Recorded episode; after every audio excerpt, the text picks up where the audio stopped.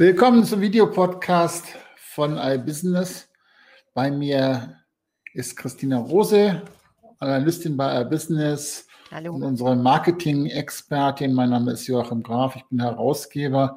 Und ich würde gerne heute wissen, das mit der Personalisierung. Ist das eigentlich schon wieder tot oder was ist da gerade los? Wir haben ja gerade in der OMR ganz viel wird darüber diskutiert. Und bevor wir uns jetzt ins Wochenende verabschieden, wir haben ja unterschiedliche Ansätze. Die einen sagen, breite Wumme an möglichst viel, klassisch Gießkanne, weil nur das funktioniert. Die anderen sagen, am besten Hypertargeting, also wirklich jemand, der einen rot lackierten großen Zehennagel hat, der kriegt noch ein anderes Mailing. Was ist denn da die Zukunft und was ist da eigentlich die Gegenwart, Christina? Also die Gegenwart ist auf jeden Fall äh, eine hitzige Diskussion, äh, ist mir aufgefallen, als ich irgendwie letztens mal in das Thema so ein bisschen reingepiekt habe. Und ähm, es gibt ja durchaus plausible Argumente für jede dieser beteiligten äh, Parteien, die an diesem Thema mitdiskutiert. So. Fangen wir mal irgendwie bei dem Konstrukt Personas an. Ne? Also, dass das jetzt tatsächlich so, auch wenn man sie Personas 2.0 nennt, aber die Alternative äh, ist, mit Kunden in Kontakt zu treten und zu kommunizieren, wenn die Drittanbieter-Cookies dann endlich mal wegfallen. Äh, das, wenn man ein bisschen länger in der Branche ist, dann äh, denkt man ja schon erstmal so, echt jetzt? Ne? Also Personas ist ja was, was wir schon lange kennen und nur weil man 2.0 hinterschreibt, äh, ist das jetzt die ultimative Lösung. Also man staunt so ein bisschen. Ne? Also zumindest ging mir das so. Und habe mir dann erklären lassen, ähm, dass Personas ja ähm, natürlich die klassischen aussagekräftigen Kundenstereotypen äh, sein sollen, aber ja ganz anders als früher mal. Ne? Also die Personas waren ja eine Erfindung einer Werbeagentur in den 70ern, dass man das äh, so halt wirklich äh, den, den Agenturen plausibel machen sollte, was sie da einbuchen sollen, aber letzten Endes ähm, hier Werbeurgestein, Thomas Koch formuliert das dann so schön, äh, komplett aus der Luft gegriffen. Ja, kann man nicht in Systeme eingeben, deswegen plädiert er auch dafür, Personas demnächst tot. Und dann habe ich noch äh, eine Gegenposition gehört, naja, aber Personas 2.0. Ne? Man target keine Personen, sondern wirklich Personas-Typen. So. Ähm, jein. Ne? Also fangen wir bei Personas mal an mit solchen Sachen wie, ähm, gut, Adressen, Personen, das ist klassische Demografie, aber wenn man mal eine Zielgruppe nach Personas, der, das klassische Beispiel äh, männlich, weiß, über 70, Haushaltseinkommen über eine Million im Jahr, Amerikaner, dann ist man ja schnell bei Donald Trump und Robert De Niro und das war so dieses, immer dieses klassische Beispiel, warum Personas nicht funktionieren. Ja. Also von daher, ähm, diese Personas 2.0 sind noch erklärungsbedürftig, aber man, man wundert sich einfach so ein bisschen, dass auf sowas wieder zurückgegriffen wird, wenn man nicht mehr wirklich jeden Einzelnen ansprechen darf. Ja? Vielleicht müssen wir das einfach nochmal klären. Es gibt ja das, was, was man sagt, naja, das ist Personalisierung. Das heißt, ich weiß, wer mir da gegenüber sitzt und dem kriege ich, schicke ich irgendwas ganz Individuelles. Ich weiß, das ist so die eine Möglichkeit, oder ich, ich sehe an dem Vornamen, das ist wohl eine Frau. Oder ähm, mit, zumindest mit einer hohen Wahrscheinlichkeit.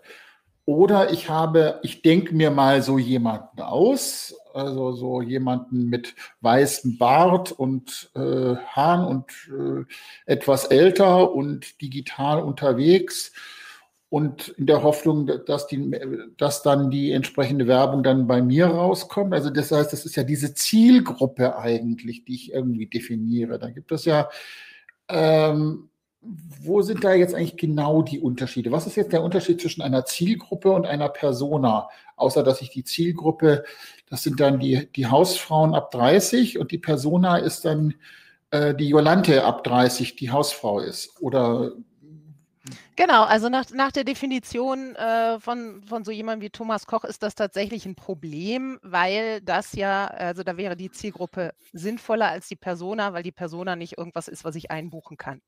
Ne? Also demografische Daten wie, keine Ahnung, wie gesagt, über 70, äh, weiß, Haushaltseinkommen, hm, ist einbuchbar, aber nicht äh, Hausfrau Angelika oder irgendwas in der Art.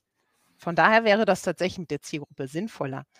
Ähm, Das Problem ist nur mit den Zielgruppen auch, je genauer du die Zielgruppen äh, definierst, desto näher kommst du ja eigentlich auch an Leute heran, die du per se als Käufer identifizieren würdest. Ne, also da ist dann das Argument, wie sinnvoll ist überhaupt dann so zu personalisieren, wenn ich eigentlich im Gegenzug Reichweite bräuchte. Ja, also ähm, eigentlich ist wohl das Problem, um da nochmal geschätzten Thomas Koch zu zitieren, ähm, Abwanderung von Käufern erfordert jedes Jahr wieder Aufstockung. Das heißt, ich brauche Reichweite, nicht genauere Kenntnisdefinition darüber, wem ich da jetzt was schicke. Also tatsächlich ist wohl, ähm, ja, auch den Käufern ist es ja zunehmend egal, bei wem sie kaufen. Hauptsache Qualität und Preis stimmen. Also Kundenloyalität ist ja dann das nächste Problem zum Thema Personalisierung, was ja immer so als eines der Hauptargumente herangezogen wird dafür. Und was ist denn eigentlich der Unterschied zwischen Personas und Persona 2.0? Also so, so, wie ich das verstanden habe, ist es halt, es wird, wird sich dieser ähm, Werbemarkt so in, in drei Gruppen teilen. Also zum einen gibt es so die Wallet Gardens, ne, das sind die GAFAs, große Händler, die haben per se First-Party-Daten. Ja, und da, da, bewegt sich ja auch dieser Wachstumsmarkt Retail Media drin, hat also eine, eine Daseinsberechtigung. So, dann gibt es AdTechs, die Kampagnen auf Cookie- und Werbe-ID-Basis ausliefern. Ähm, da sagen Dienstleister wie der, der in diesem Bereich unterwegs ist, äh, naja, der Stern wird sinken. Und dann gibt es natürlich wieder die, die äh, genau diese, mit diesen IDs arbeiten, nämlich so jemand wie ähm, Verimi oder NetID, sagen ein ganz anderes Thema, kommen wir aber gleich nochmal zu. Und dann sollen, soll es quasi Player mit Lösungen geben, die sowohl Privatsphäre respektieren, als auch unabhängig von Cookies und IDs funktionieren. Und da sehen die sich so. Also das ist dann die Definition von Persona 2.0. Ne? Also hm. interessant, weiß ich auch noch nicht so richtig, ob es das tatsächlich die, die Lösung ist. Ähm, aber man sieht einfach diese, diese Diskussion, die sich um dieses ganze Thema entspinnt, zeigt eigentlich, dass es nach wie vor keine plausible Lösung dafür gibt, wie man äh, tatsächlich jetzt die, die Leute äh, personalisiert anspricht, wo, in welchem Maße. Jetzt wissen wir ja als Zukunftsforscher, dass wenn man sich in einen schwierigen, sich verändernden Markt reinguckt, muss man sich angucken, was gleich bleibt, nicht was sich verändert. Und die Menschen haben ja alle haben ja Interessen, das wissen wir ja. Und anhand der Interessen kann ich ja schon Wahrscheinlichkeiten berechnen, ob jemand gut ist für mein Produkt oder nicht. Da bin ich aber bei einer ähm, Umgebungswerbung, also eine also das heißt, ich gehe in Medien, die ein, die ein Thema adressieren, wo die Leute sind, die zu meinem ähm, Produkt passen. Das heißt, wenn ich Gummistiefel verkaufe, würde ich mal auf die Angler-Webseiten schalten, zum Beispiel, weil die Wahrscheinlichkeit, dass die Gummistiefel brauchen, doch verhältnismäßig hoch ist und jetzt nicht auf irgendeinem Lifestyle-Mode-Portal, das vor allem sich mit dem Thema High Heels beschäftigt, es sei denn, ich habe High Heel Gummistiefel. Also das heißt, es gibt ja durchaus Dinge, wo ich reich, also gezielte Reichweiten mir adressieren kann. Oder ist das ein Thema, das für die meisten ähm, Werbetreibenden sowieso kein Thema ist? Also rein theoretisch wäre das sicherlich ein Thema, ist ja auch plausibel. Ne? Ähm, was äh, echt noch ein bisschen erschreckend ist, ist tatsächlich äh, einer Studie von Adobe zufolge geben 70 Prozent, das muss man sich mal so auf der Zunge zergehen lassen, 70 Prozent der Marketer setzen immer noch auf Drittanbieter-Cookies. Ne? Das heißt, 40 Prozent von denen geben sogar mindestens die Hälfte ihres Budgets für cookie-basierte Aktivitäten aus, wohlwissentlich, dass sie sich auch in Umgebungen äh, bewegen, in denen Cookies schlicht und ergreifend nicht funktionieren. Also sprich Apple-Geräte, Social Media. Also das ist, das ist schon äh, irgendwie Irrsinn, wie man sieht, dass auf der einen Seite ähm, ja die Diskussion sich leider irgendwie in gewisser Weise so ein bisschen im Kreise dreht. Einen vernünftigen Ansatz scheint mir da noch nicht gefunden zu sein, aber irgendwie Marketer nach wie vor normative Kraft des Faktischen, noch sind sie da. Ähm, es gibt ja auch keine Alternative, dann machen wir das. Also das ist schon ähm, ja ganz erstaunlich dafür, dass wir diese Diskussion ja schon so lange führen. Ne? Das eine ist ja, wo kein Kläger, da kein Richter, jetzt mache ich das mal und dann kommt schon hoffentlich niemand, der mich da ähm, verklagt. Das ist zumindest eine Uhr, die tickt, aber momentan geht das ja. Was ist denn mit sowas, wenn es kein Cookie gibt, dass ich dann eine Net-ID habe oder wie auch immer diese Dinger dann heißen? Klar, es ist ein absolut plausibler Weg. Da ist ja nach wie vor, also Kritiker halten ja immer noch entgegen Reichweite. Ne? Also du musst dich ja auch erstmal, du musst ja erstmal die Leute erst dazu bringen, ähm, das auch zu tun, sich da einzuloggen, das zu nutzen, die entsprechende Reichweite zu haben. Kann aber ein Weg sein. So, ne? Und ansonsten wird es wahrscheinlich, es wird sicherlich auch nicht den einen Weg geben. Ne? Es wird dann diese, diese IDs geben, äh, ganz klar auch Demografie. Ähm, also da wird es, da, da wird es sicherlich wieder mal so ein, eine Gemengelage aus verschiedenen Lösungen geben. Nur wer welchen Anteil wo hat, das, das wird noch spannend sein, wer tatsächlich sich da den, den größten Teil so des, des Werbekuchens tatsächlich für sich sichern kann. Das ist meines Erachtens noch nicht wirklich absehbar. Also was ich ganz spannend finde, ist, das Internet ist ja mal, also das werbegetriebene Internet ist ja mit der ähm, auf angetreten sozusagen mit dem Heilsversprechen, ich kann alles messen. Ich weiß im Prinzip alles über alle. Und, und dann kann ich natürlich noch viel toller meine Werbung ausspielen, weil ich ja genau weiß, wer da an der anderen Seite sitzt. Und dieses Heilsversprechen wird natürlich durch die Nutzer selber, aber natürlich auch durch die Politik immer mehr ad absurdum geführt, weil ich es eben wirklich auch nicht mehr weiß. Ich weiß ja zumindest schon lange nicht mehr, ähm, wie viele Leute auf meinen, äh, meinen Newsletter klicken, weil auch das wird abgefangen. Das heißt, auch da kann ich ganz viele Daten einfach, die ich früher nutzen konnte, auch nicht mehr nutzen. Das heißt, ich muss eigentlich mit anderen Strategien arbeiten. Und was hat NetID, selbst wenn ja die, die großen Konzerne dahinter stehen, 10, 15 Prozent der, der Internet- Bevölkerung kann man zumindest theoretisch darüber erreichen. Das hat eine technische Reichweite. Das ist aber auch noch nicht so richtig viel, wenn ich wirklich große Mengen adressieren will. Was bleibt denn da am Ende? Ja, letzten Endes tatsächlich die, die klassische Demografie. Ne? Also mit der man seit Jahrzehnten arbeitet, die ist ja auch nicht tot deswegen oder so. Aber ich glaube, so diese, diese Verliebtheit in, in die technologischen Möglichkeiten, in diese Hyperpersonalisierung, die wird sicherlich damit vorbei sein. Also ich glaube, da muss man sich tatsächlich wieder so auf diese ja, lange ein bisschen als unsexy gesehenen äh, Basisdaten der Demografie wieder zurückbesinnen und solche, solche äh, Maximen wie lieber einige wenige passende Nutzer ansprechen als viele unpassende, äh, funktioniert dann halt nicht mehr. Ja, wobei das Problem bei Personalisierung natürlich immer auch dieses äh, Uncanny Valley ist, also dieses ähm, die, dieses Tal der, der Gänsehaut, durch das man dann durchgeht, wenn man sagt, woher wissen die das eigentlich? Ich kriege ja immer wieder, ähm, das wird wahrscheinlich jedem von, von, uns gehen, immer mal wieder von irgendwem eine E-Mail sagen, da haben sie mir jetzt eine, e äh, eine Anzeige eingeblendet und die passt genau auf mich. Woher wissen die das? Und ich sage dann immer, 80 Prozent davon ist Zufall. Das merkst du halt nur zufällig. Und die anderen, naja, so ein bisschen Datenspuren hinterlässt jeder mal. Und dann ganz oft ist es halt tatsächlich diese Umfeldwerbung. Also die, wo, wo ich halt weiß, gut, also wenn du halt in diesem Umfeld bist, dann ist die Wahrscheinlichkeit, dass ich da jemanden treffe, doch relativ hoch. Ja, deswegen funktioniert sowas wie Retail Media auch extrem gut. Ne? Wenn du in einem Umfeld bist, wo du per se super affin bist thematisch und äh, Lust hast zu kaufen, ja, klar. Und wenn du dann nicht äh, sagst, du hast doch gerade Gummistiefel ähm, gekauft, willst du denn nicht noch Gummistiefel kaufen? Ähm, dann funktioniert das ja manchmal. Das ist ja ganz, ganz, das ist aber wieder dieses, dieses Datenproblem, dass diese Daten, die dann generiert werden, dann so lange mitgeschleppt werden, bis, bis auch der letzte Nutzende dann sagt, oh mein Gott, bleib mir weg mit dieser Anzeige.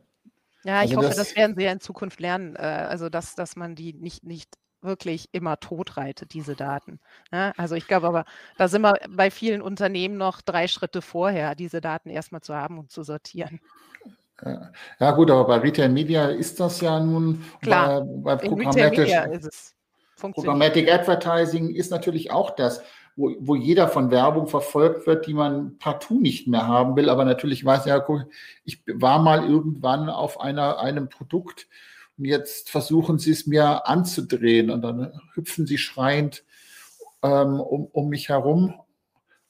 Das ist ja auch mit der Grund, weswegen es so viele Adblocker gibt. Die Menschen wollen verdammt nochmal keine Werbung, weil sie einfach nur nervt für ganz viele. Und da kann man noch so sehr personalisieren, sie nervt halt trotzdem. Ich bin dann immer ein großer Fan von Pull-Marketing statt Push-Marketing. Das heißt, wenn ich Branding mache, wenn die Leute zu mir kommen und sagen, ich will das Ding haben, shut up, take my money, ich will das, das ist doch viel toller als alles andere, als wenn ich nachtrage. Gut, das gibt, es gibt Produkte, da ist das ein bisschen schwierig. Ähm, bei Klopapier zum Beispiel weiß ich nicht, ob ich da so einen hohen emotionalen Approach hinbekomme, aber es gibt auch eine Menge Dinge, bei denen das eben funktioniert, glaube ich. Und ich, vielleicht muss man wirklich, wie du, wie du sagst, ähm, zurückgehen auf die ganz traditionellen Methoden, die früher ja auch schon funktioniert haben. Ich glaube, deswegen ist gar nicht, Personalisierung will, will ich deswegen gar nicht totreden. Äh, ich glaube, damit sie funktioniert, muss das äh, Niveau extrem steigen. Ne? Also wenn Personalisierung richtig gut ist, dann kann sie auch funktionieren wenn sie, also wenn, wenn, wenn die, die Zielgruppenauswahl das eine ist und klar ist, wenn ich halt gucke, dass ich schaue, dass ich möglichst viele Menschen dazu bringe, Daten bei mir freiwillig zu hinterlassen.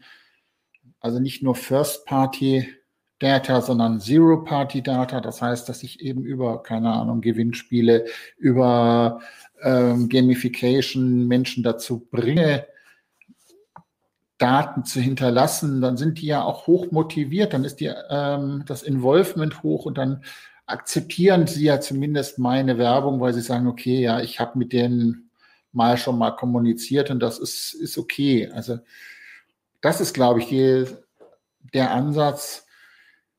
Und ich glaube auch, dass der, der, der Ansatz immer auch der ist, eher auf die Marke zu gucken und die zu emotionalisieren, als datengestützt da irgendwie irgendwas zu versuchen, was letztlich nicht funktioniert. Das ist ein, so ein, so ein Nerd-Ansatz, der mit den Menschen immer nichts zu tun hat, nur mit den Maschinen. Und das, glaube ich, klappt nicht, oder? Ja, ich glaube also, diese ganze Diskussion zeigt, dass man irgendwie so mit fast diese Hyperpersonalisierung, nur weil es technisch möglich war, ja irgendwie ein Stück weit auch abartig ist. Und dass man da, glaube ich, jetzt so mal auf dem, auf dem Boden der Tatsachen wieder ankommt. Es wird sich sicherlich äh, ein bisschen eher ent, entnerdifizieren oder wie du es nennen möchtest, äh, das sicherlich. Es ist ein Tool, das an bestimmten Stellen richtig eingesetzt ist, wie jedes Werkzeug. Man kann es nicht immer für alles einsetzen. Nicht nur, weil man einen Hammer hat, ist die ganze Welt ein Nagel. Eine Geschichte finde ich insoweit sehr schön. Das kam jetzt heute ein hat uns jemand aus dem E-Mail-Marketing eine Geschichte erzählt. Der hat einen E-Commerce-Kunden und die haben von Gießkanne umgestellt auf Targeting, also auf zielgruppenorientierte E-Mails, also top of the, edge, also wirklich ganz modern und Zielgruppenauswahl und alles. Und die haben dann allerdings leider infolge ihres Targetings von einer Million Empfängern 400.000 über ein Jahr lang überhaupt nicht mehr angemeldet. Das haben die allerdings erst nach anderthalb Jahren festgestellt. Das hat dann nachher natürlich die SGVO-konforme Dinger, weil dann die Permission irgendwann ausläuft. Aber Fazit, manchmal muss man halt einfach auch in die Breite schießen und nicht nur targeten, weil sonst erreicht man ganz andere Ziele nicht. Und das zeigt mal wieder, manchmal ist auch, sind auch Dinge gut, die vielleicht nicht auf einer OMR oder auf anderen Veranstaltungen groß promotet werden, sondern einfach ganz natürliches, normales, etabliertes, sachliches, langanhaltendes Handwerk. Das finde ich jetzt eine, ähm, einen guten Gedanken fürs Wochenende. Bis zum nächsten Mal dann. Tschüss. Tschüss.